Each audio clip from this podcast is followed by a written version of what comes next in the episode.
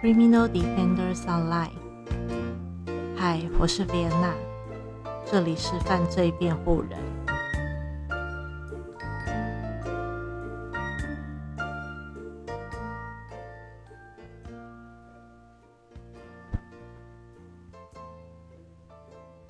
呃，大家今天过得好吗？嗯，我休息了一周，那其实这因为这一周蛮多事情，呃，像是安排父亲节，呃，因为台呃中央降级嘛，那台北市有些餐厅开了，所以安排父亲节，然后呃还有施打疫苗 A Z，跟呃。有听前几集的朋友们应该都知道，我现在每一集都会咳嗽，对，就是会卡喉咙，所以我就让喉咙稍微休息一下。嗯，那所以因为经过了一个礼呃一周的时间，其实也就这几件事情可以跟大家做一下分享。那呃第一件事情呢，其实就是施打 A Z 的疫苗，那。呃，我是在我们家附近的诊所做施打的。那我之前也有跟大家说过，呃，打 A Z 的一些疑虑啦，就是我自己本身的疑虑。所以，呃，施打完其实很幸运，我并没有什么太严重的副作用，我只有呃疲倦感而已。那呃，但是我还是有稍微再查一下，说哦，施打疫苗过 A Z。在施打 A Z 疫苗过后，是不是还要呃注意些什么？所以呃，综合的呃，把这些资讯综合起来，其实呃，虽然官方是说只要观察个呃四十八小时，或者是呃依照现在可能比较呃死亡的。比率的话，差不多三四五六天。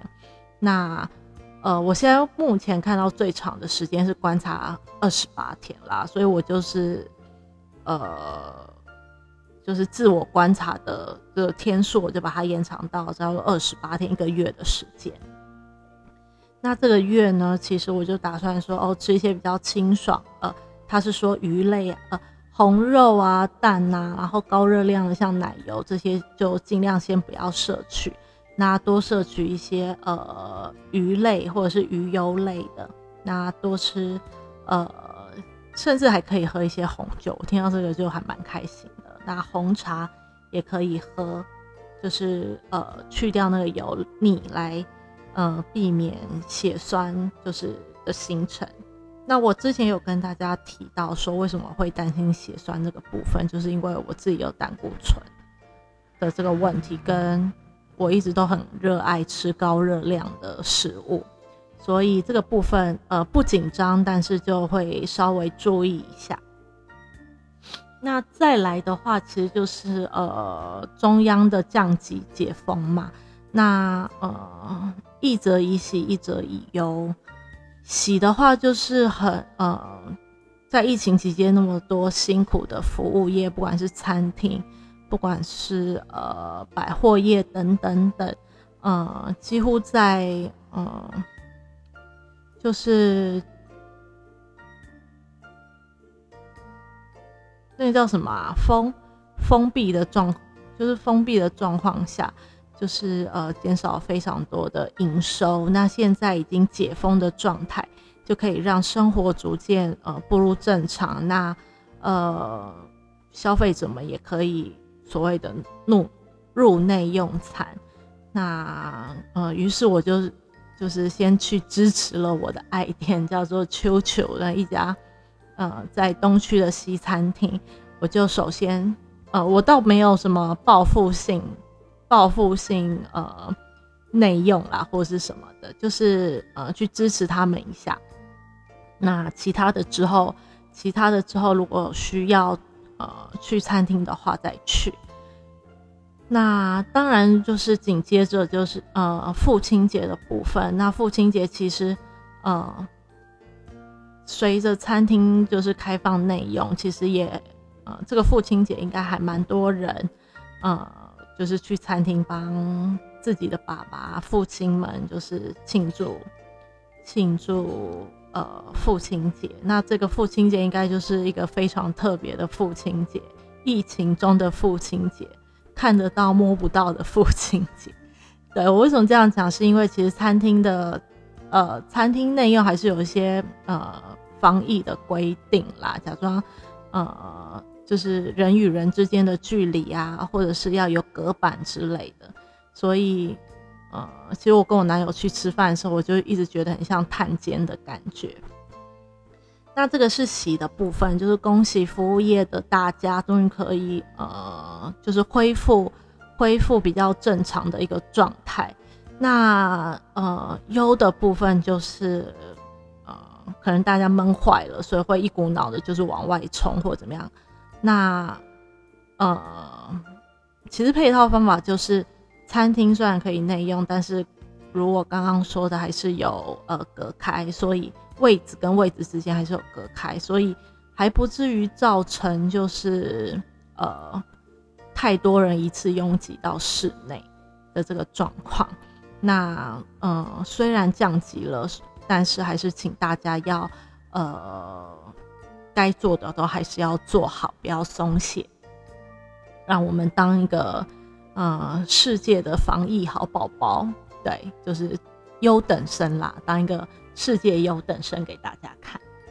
那呃，紧接着就是情人节了。那之前我男友其实已经送我了那个我非常需要、非常实用的礼物，就是呃机械式键盘。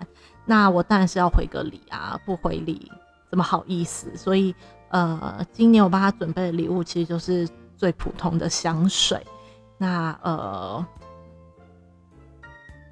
呃，其实我就在想说，哦，要也是为了说，如果之后出去的话可以喷香水，就是一个呃象征性，说希望希望呃可以正常出门的那个呃时候可以快点到来。那我觉得这个我。嗯，给我男朋友就是测试的方法还蛮还蛮有建设性的，所以可以跟大家分享一下。那我自己是先去，我自己是先去呃百货去试闻几几几款香水。那我自己喜欢木质调，是那种比较清爽的木质调的，呃，比较中性的味道。那刚好我男朋友，我男友也是。那所以他就还蛮呃蛮可以接受我喜欢的味道。那我选择是呃迪奥的旷野之心的香氛款，呃跟呃那叫什么香奈儿的香奈儿的最新的蓝瓶。呃，我依序就是把它们都喷在纸卡上，然后。让我的让我男朋友去盲闻，那我也没有跟他说我要买什么，我是要买什么牌子给他，就让他闻，看哪一个味道他比较喜欢。那呃，于是他就选择了那个迪奥的旷野之心，哎，那一瓶真的还不错闻。三款是淡香精香氛跟啊淡香水香精跟香氛，虽然是同样的旷野之心，可是这三款其实还是有呃。味道上不同，本质是一样的，但是味道上其实是有一点点差别的。那最近其实也是算是爆款，这是就是中国那边用语，就是畅销款、强力推销款。对，所以呃，的确蛮好闻的。它它是它的确有带一点点比较成熟那种强尼戴普的男人味。对，那但是它不是那种。非常古龙水的味道，一点点，但是没有那种老男人的气息。所以，如果还在思考，嗯，要送什么礼物给呃自己的男朋友的话，其实也可以试试看，用这样的方法来帮他选择一瓶他喜欢的香水。OK，那呃，与大家分享就是这一周比较，呃。几几几件事情，那我们回到正题，跟大家讨论一下我们的第一章记大家还记得书名吗？书名大家还记得是什么吗？还在看吗？还在看吗？毕竟休息了一个一个礼拜。那呃，这本书呃，犯罪心理破会档案。那我们进入了第一章。那呃，来跟大家分享一下我刚开始看的感言呃感想。好了，那其实，在呃阅读第一章的时候啊，呃，在看呃第一章基本上是呃一些学者呃，不论是心理学者或者是医师、精神精神方面类的医师，呃，如何在呃每一个世纪所发展出来。呃，搜寻犯罪者的一个呃理论概念或者是方法。那其实，在呃看这些学者的一些观点的时候，呃，不只是就是呼应上上一集的呃一些呃阅读的脉络架构，那跟呃为大家找的一些呃学者的照片放在 IG 上的照片，然后呃。我还回想了一些，呃，呃，在听就是各频道的 podcast 的一些呃事件，嗯，跟跟一些呃看一些犯罪案件的影片啊、报道等等，其实有一种搭上线的感觉，好像你也开始嗯看到看到或听到犯罪者犯罪者做这个行为的时候，你好像可以套把那个理论套用进去。倒不是说哦，这个理论一定是可以套用进去，而是你会觉得，哎，这个好像是我在书上看到的这个理论。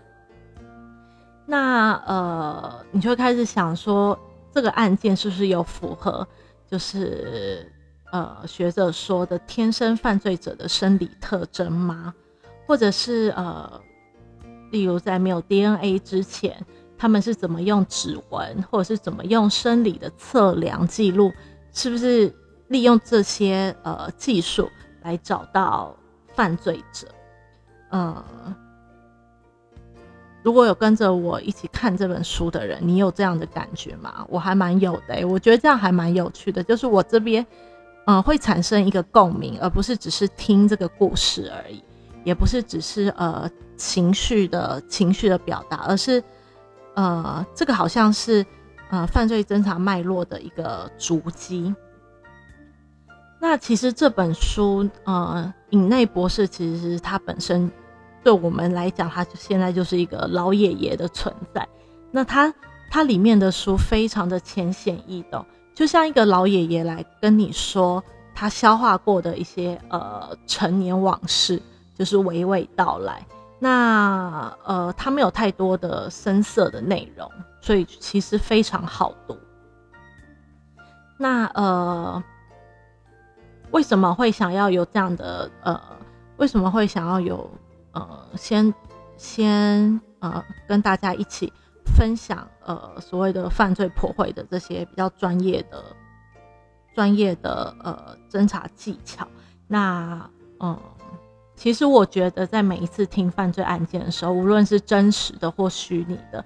其实都会想要跟呃，就是会想要跟对方来讨论一下，就是稍微深入的讨论一下，呃，这个案件的走向如何？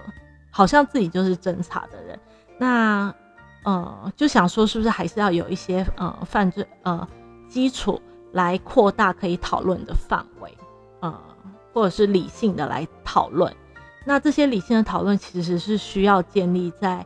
一些知识上或者是经验上，所以呃，就如我之前，哎，我有点忘记我有没有说过了。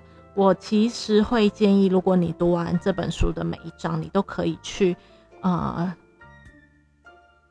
就是利用听这些 podcast 来来复习一下，说，哎，我们在每一章节所学到的一些，无论是历呃犯罪心理的一个一些历史历程啊，或者是他们。他们提出来的一些观点或者是一些系统，然后把它套用进去，我觉得会蛮有趣的。那也要跟呃大家提醒一下，这本书其实二零零三年二零零三年出版的，所以跟如果跟现在的一些理论有一点不符合的话，其实那个是正常的，因为无论是呃呃，我在想是一个时代技术的进步，所以如果有呃不一样的观点，或者是在现在我们看的是错误的观点，那个很正常，就像就像。过去，过去人觉得，呃，地球是平面的，呃，它不是立体，不是圆的。那，呃，是因为可能那个时候的，呃，知识累积没有到，到，呃，足以，足以证明它是圆的的这个程度。所以，呃，今天的话是跟大家讨，呃，分享所谓的犯罪心理学的一些历程。那其中有什么论点？呃，甚至其中的论点还有沿用到现今都，呃，现今都还有在使用的。OK，那呃，第一章呢，它的名称称为“搜寻罪犯的性格”。那呃，书里面其实有讲到讨论，呃，以讨论几世纪以来，呃，不论是医者、学家。呃，对，如何判定呃犯罪性格或特征的主张？那如何在呃没有比较专业的精神医学及呃系统性的判断或技术或仪器下去搜寻？如何去搜寻犯罪者？如何去搜寻犯罪者？那也利用生理特征来判断犯罪者可能或者是已执行的犯罪。的一些行为，那呃这一段历程的话呢，会从十六世纪一直到二十世纪初，那今天会讨论到差不多十九世纪的呃十六到十九世纪的这个范围。那书中其实有提到，呃有关于所谓的精神层面的精神层面的问题，在古希腊的呃。哲学家跟医师就已经有开始在重视了，那重视探索情感是如何发生的，那又是源自于身体的哪里？呃，所以其实啊，早在西元前三四百年，呃，一位呃，我们现在称医师啦，一位，可是他那个时候其实不太算是医师，就是一位我们现今称的医学之父希波克拉底。这个只要是医生，应该都会知道他是谁。那他最鼎鼎大名的，也就是他的医师呃医师誓言。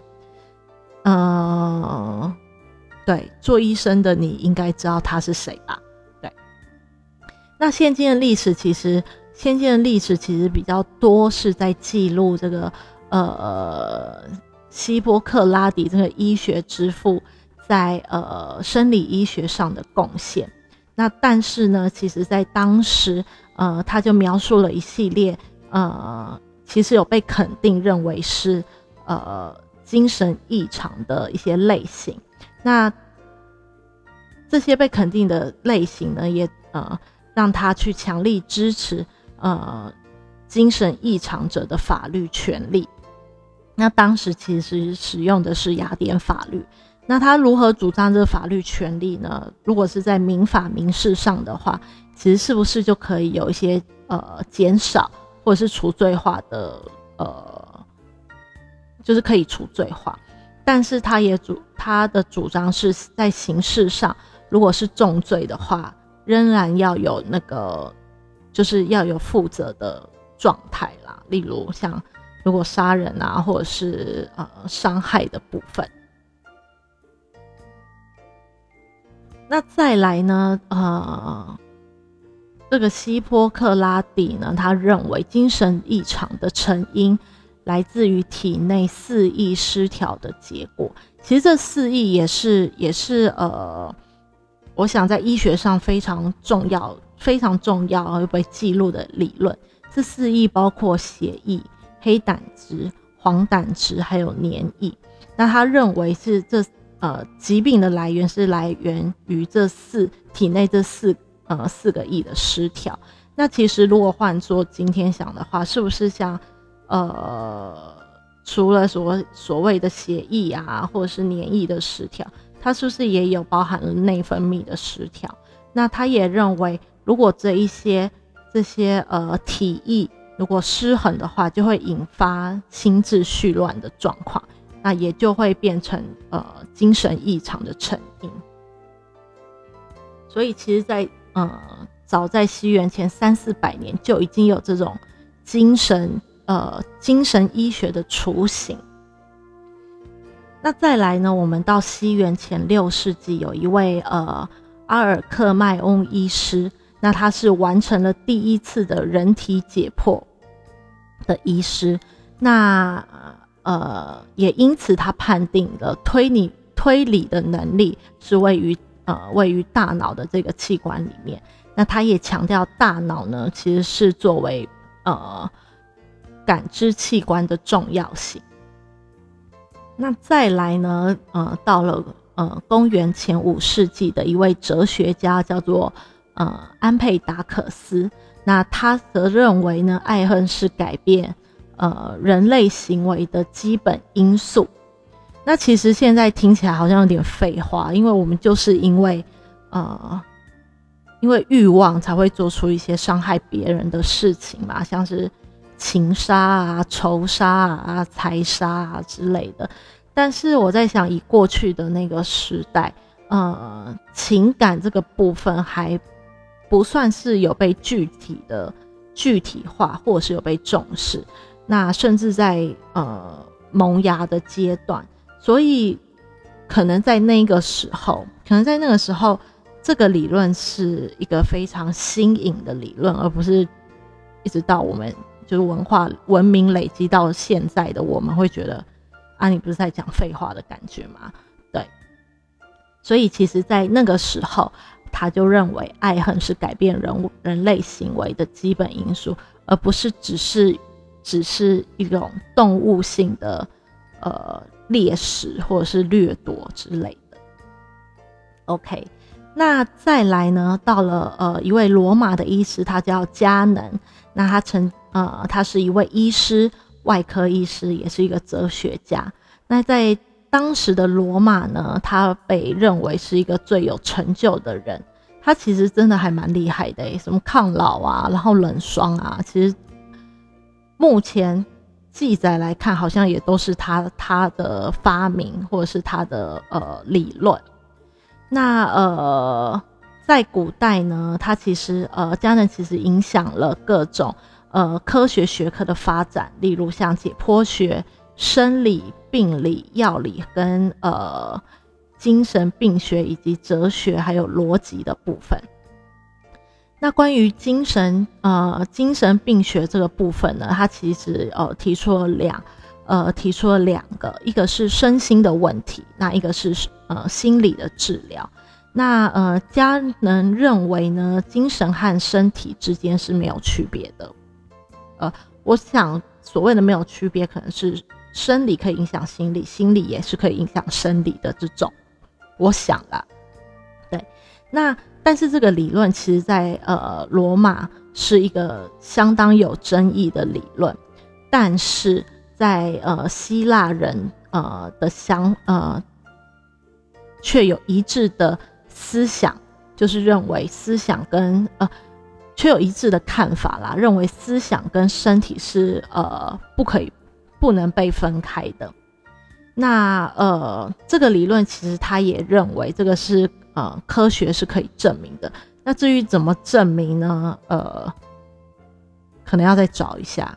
对，不知道他是怎么证明，就是呃所谓的精神跟身体是没有区别的。好。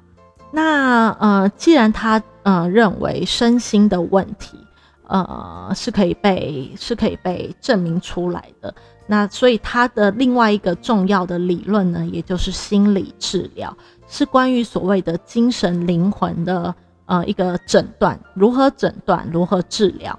那讨论了如何处理跟治疗心理的问题，那这也是呃呃盖伦早期去尝试。尝试去呃去佐证的一件一个理论，那后来呢就被称为是心理治疗。那他有把这些这一些他的论点给记录下来。那呃，例如像如何如何为有心理问题的人提供咨询或指导，以促使他们揭示自己最深切的激情还有秘密，并最终治愈他们的心理缺陷。其实这个好像是一直到一直到现在，也就是我们所做的心理医生的工作，不是吗？所以呃，对于对于心理心理的。这块领域，如果比较涉猎的朋友，你应该很应该是有听过这个这个罗马医师的吧？OK，那他不仅是呃有讨论到说如何提供咨询，呃如何提供指导，如何呃就是治愈心理的缺陷，其实他也有提到，呃这个去治愈他人的这个治疗师或者是所谓领导者，他必须是男性。那最好呢，年龄就是再更大一点，然后可能是社会经历再更丰富或更聪明的，呃，应该是更有历练的一个年纪。那呃，而且是比较理性的，不受激情的控制，因为盖伦其实认为，呃，这些激情就是引起人们呃心理问题的一个因素。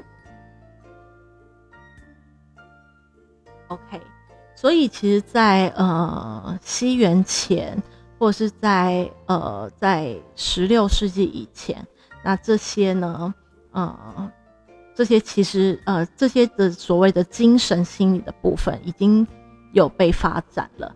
但是其实书中有提到，呃，在加能加能呃罗马医师加能之后的一千五百年后，呃。其实他的理论是完全被遗忘的。那有关精神异常的原因呢？医学专医学呃，就是专门机构还是选择了呃维持比较原始的解释，例如受魔力的诱惑。这个其实有点吊诡诶。呃，书中讲这个，这个我比较不清楚，我可能会再去再去查多一点资料来解释这句话，因为。通常我们会说医学是一种科学，那不是那么多怪力乱神的呃状态。但是在古代，医学是不是也就是所谓的巫术？巫术的一个呃，因为医学可能是我们比较后来的一个名词。那过去是不是巫术？因为巫术也是治愈人，呃，在古代比较治愈人的一个技术嘛。所以是不是呃？在过去的医学就是一种受魔力的诱惑呢？对，OK，那呃，回到书里面，我们讨论了呃，十六世纪，十六世纪其实呃，就出现了所谓的生理特征的一个系统。那他们是在讲面相学，那以面相学来判断这个人的所谓的天性。那西方的十六世纪的面相学记载。我就在想，我就在想说，那中国对于面相学这个部分是什么时候开始呃开始有记录的？倒不是说什么时候开始发展，而是什么时候有记录。那其实，在非常早的时间，在春秋战国时期，呃，中国的呃经典书籍《礼记》中就有在讲到面相，呃，利用面相来判断一个人的是非善恶这个记录。那再是十七世纪的呃启蒙时代，启蒙时代开始发展了心理学，但是即使开始发展心理学，呃外在的生理判断在当时还是主流。那呃时间来到了十八世纪末，呃法兰约瑟夫格尔呢，他是一位德国的精神呃德国精神解剖学家，那也是。所谓的生理学家，他就发展了所谓的颅相学。那他率先研究了大脑中其实有不同的区域的呃心理功能。那总共有三十三个区域，呃，算是呃个别个别独立的器官。那呃，总共有像是呃呃以控制本性或者是掌管情感。例如善心啊、快乐、悲伤等，或者是知识性的天性，例如感知啊、呃逻辑、因果认知等。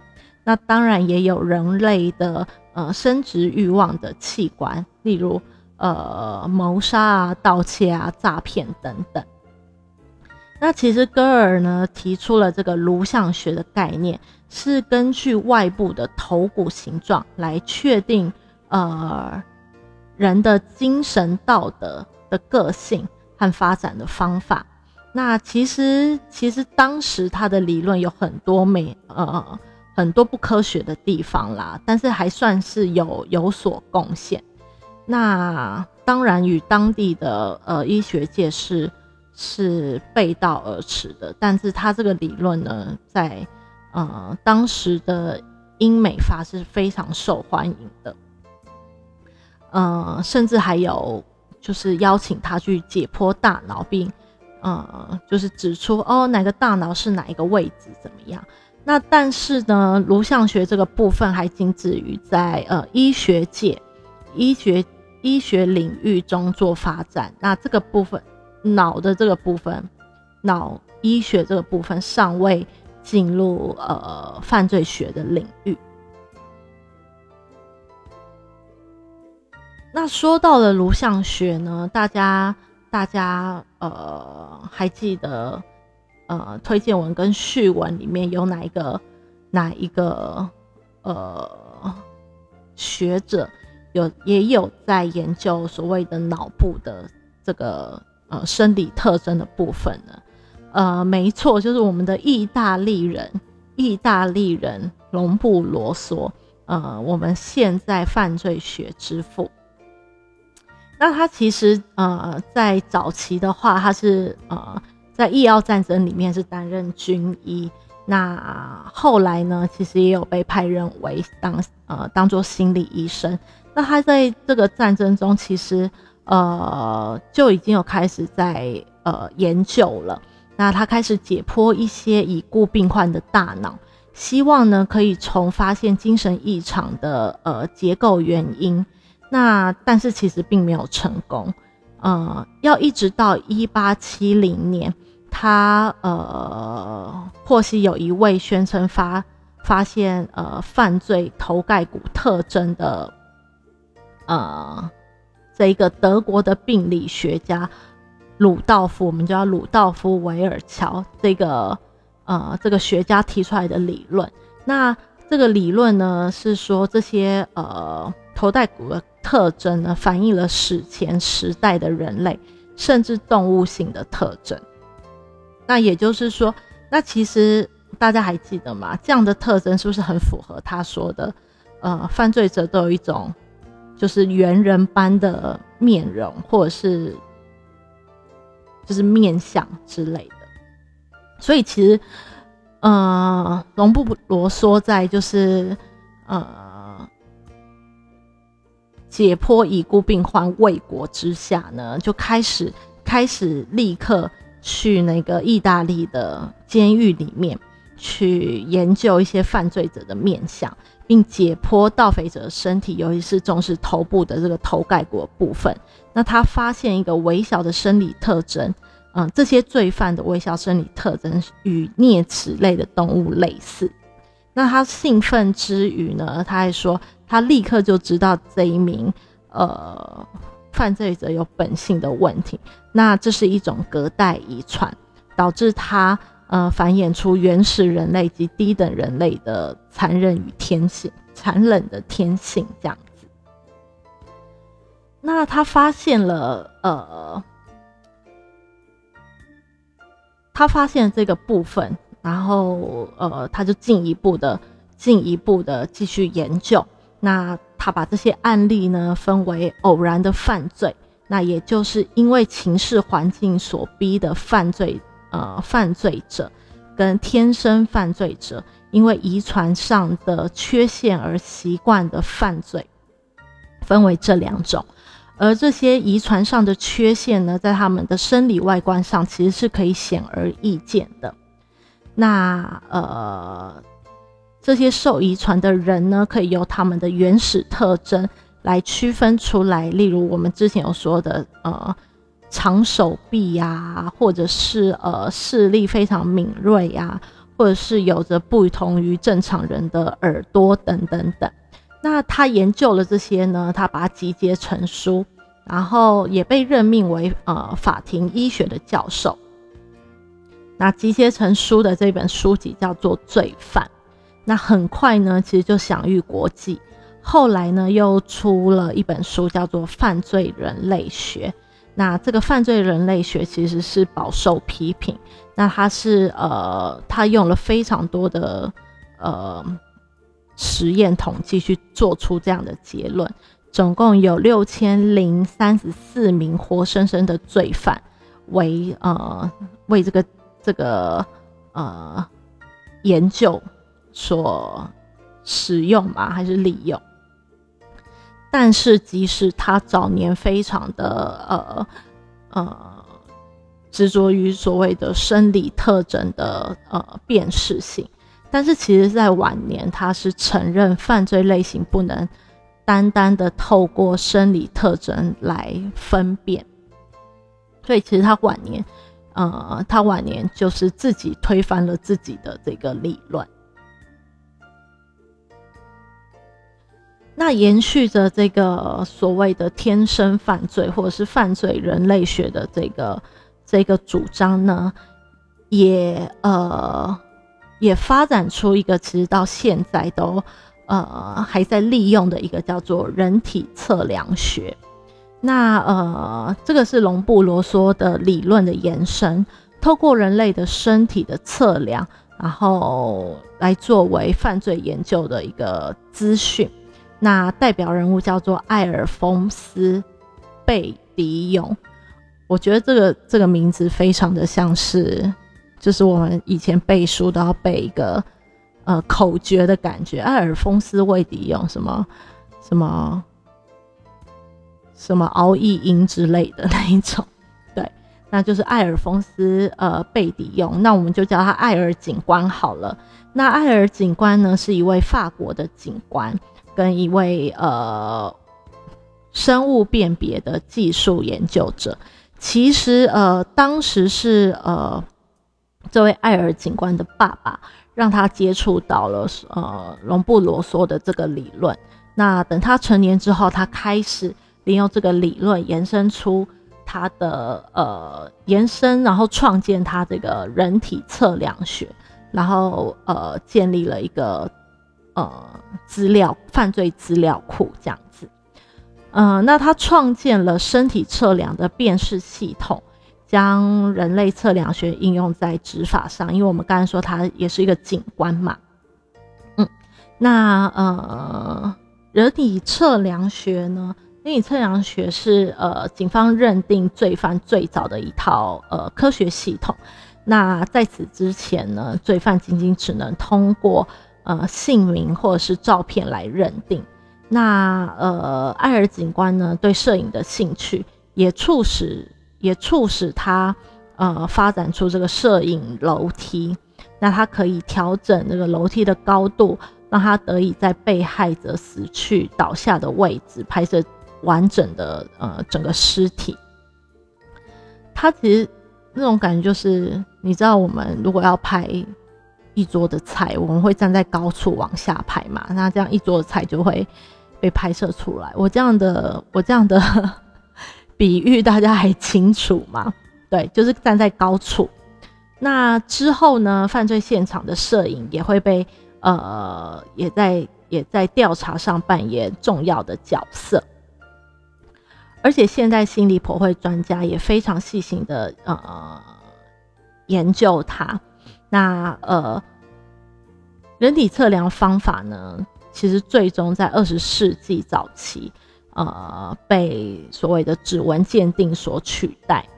那其实他也是呃，这个艾尔警官，他也是面部照片的发明者。嗯，大家知道什么是面部照片吗？呃，呃，大家就想一下哦，就是有一个人被抓了。然后他就会站在一个板子前面拍照，拍了一个侧面跟正面，那个就是他的面部照片。对，那从以前到现在，其实是我看了，我看了一些我搜寻的资料，其实没有什么变啊，所以几乎是从呃所谓的呃十八、十九世纪一直应该算是十九世纪啦，十九世纪初一直沿用到现在。呃，那拍摄罪犯的照片呢？哦，这边就有讲了，拍摄罪犯照片其实开始于一八四零年，哦，更早，也就是呃发明照相技术后的几年后。那呃，艾尔警官在一八八八年，一八八八年将这一套系统变成一个标准化的 SOP。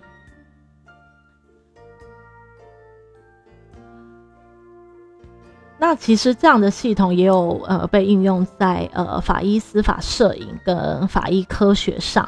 那呃他们呃叫做这个叫做公制摄影，公是呃公共的公，公家的公，制是制定的制，公制摄影。那呃，除了对尸体进行鉴定外呢，犯罪现场的公制摄影主要是记在记录和准确的还原犯罪犯罪发生的地点，即可满足呃警方在调查上的需要，其实也可以满足调查的法官和员警还有陪审团的需要。呃，需要什么呢？其实呃，艾尔警官观察到图像及时性对于呃就是。让被告认罪是非常有利的，特别是他其实这个这个摄影的照片会引发一个情感的投射，那照片可以产生道德影响。所谓道德影响，就是你看到这张照片的时候，你可能会呃，你可能会产生同对被害者的同情心等等等，或者是道德观。那无论在呃通过诱使呃被告认罪。或者是在法官判断，或者是陪审团判断上，都是呃很好被利用的一个资料。OK，那除了所谓的人体测量测量法呢？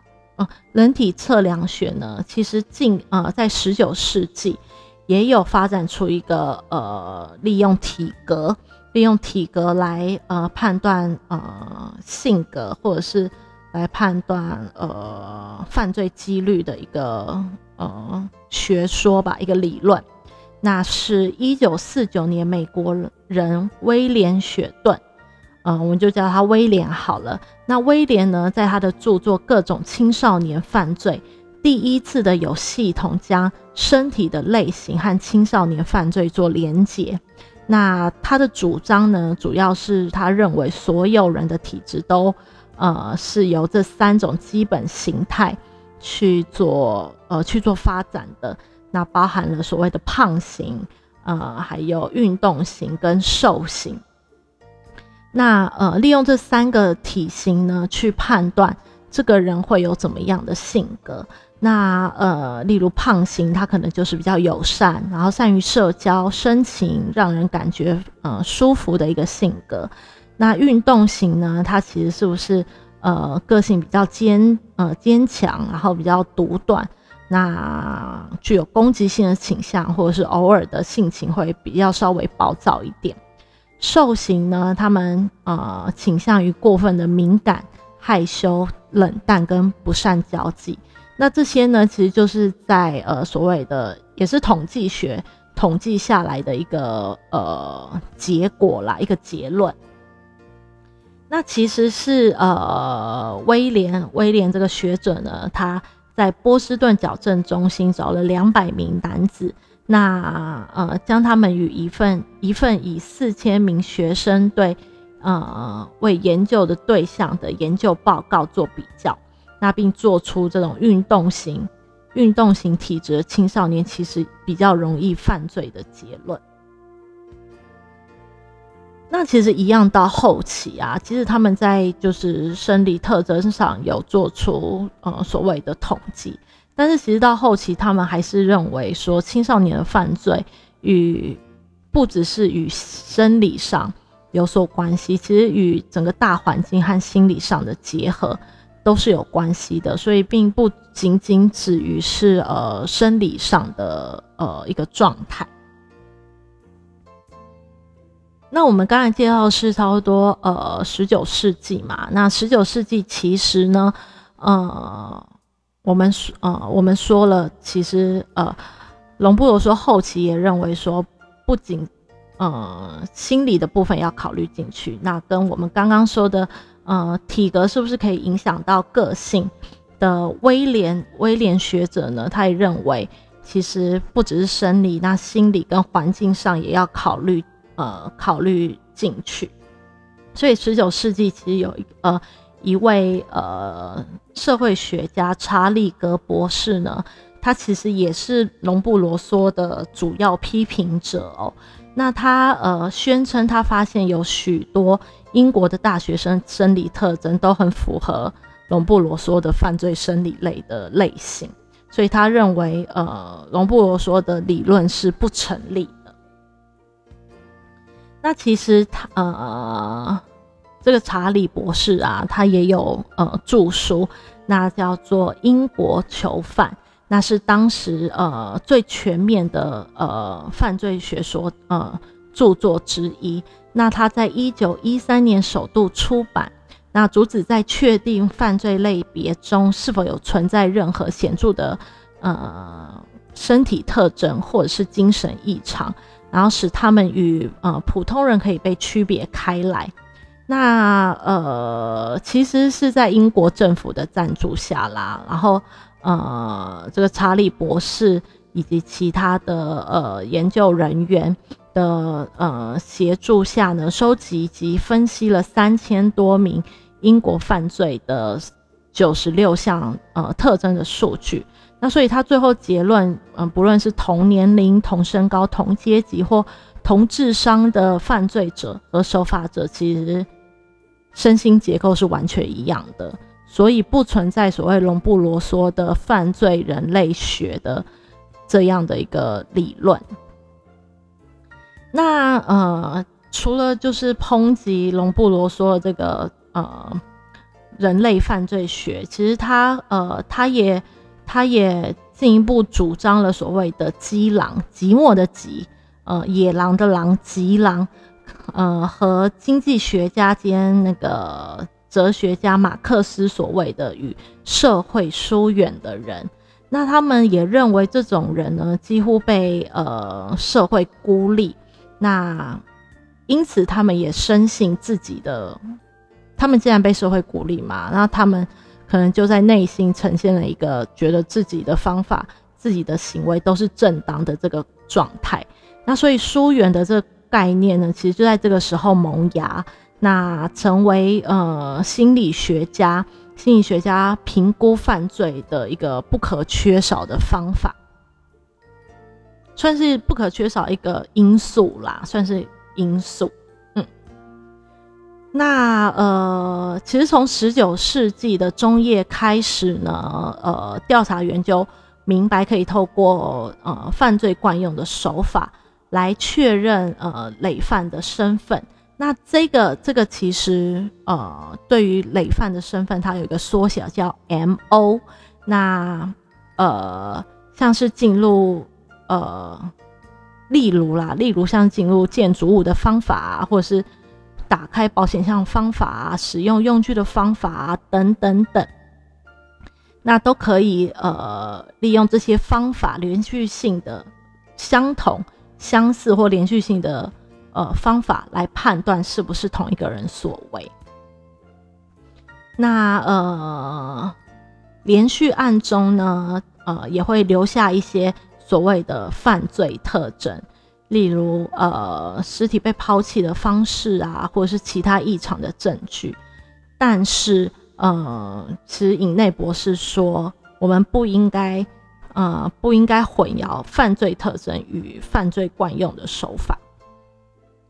那这个部分呢，其实我有稍微找了一下，那我是呃找到一位叫做呃曾春桥的副教授。那他是台湾检察专科学校科技侦查的副教授，那他也有比较明确的来，呃，跟我们分享，呃，犯罪手法跟呃犯罪特征的定义是什么。那这边也来跟大家分享一下。那呃，犯罪手法呢，是指犯罪者在犯案的时候所使用的方法，跟他要完成犯罪所必要的手段，且可能随着犯罪者的经验、学习或知识的增增长等而会有所变化。所以作案的手法呢，可以说是呃动态的。我所谓动态，就是有渐进的，或者是具有可塑性。其而且犯罪手法变动呢，通常是在经历重大的转折后出现。例如呢，呃，所谓的呃，因为指纹的遗留，然后被抓，那可能就会让犯罪者在下一次有机会犯罪的时候，就会固定戴手套作案，或者是因为入狱和同设防的受刑人有交流，然后接受到指导，所以。呃，有更快速侵入呃侵入的工具而有所变动，那这些变动其实就是让他们呃在犯罪的过程中是不是更顺利，然后减低他们被抓的一个风险。那再来呢是呃犯罪特征，那犯罪特征其实又叫签名特征，那是指完成犯罪的过程中一些比较呃一般人可能认为是多余且没有必要的。呃，行为或者是活动，但是当犯罪者做这个行为或活动的时候，却可以满足他在情绪上或生理上的需呃心理上的需求。那这些动作通常都具有特殊性、特殊性或独特性，且在犯罪者的呃内心具有强大的呃强制性。呃，在犯罪现场会不由自主的做出这样的动作。因为呢，具有个人的特殊性，因此如有留在犯罪中所谓的呃犯罪现场的心理名片，也就是这个犯罪特征，那这个犯罪特征其实它的可塑性就比较低，那也比较不会那么容易的变动。因此，若在呃犯罪现场发现一些比较特殊或是怪异的行为，或是呃遗留下来的呃痕迹的话，将可以借此来区别案件犯罪者的特殊性。那也要必须也必须说明，呃，虽然虽然说这个犯罪特征它是不易变动，但是它还是会随着呃所谓的时间或者是其他的因素而有所不论是细微的改变，或是呃或是精进。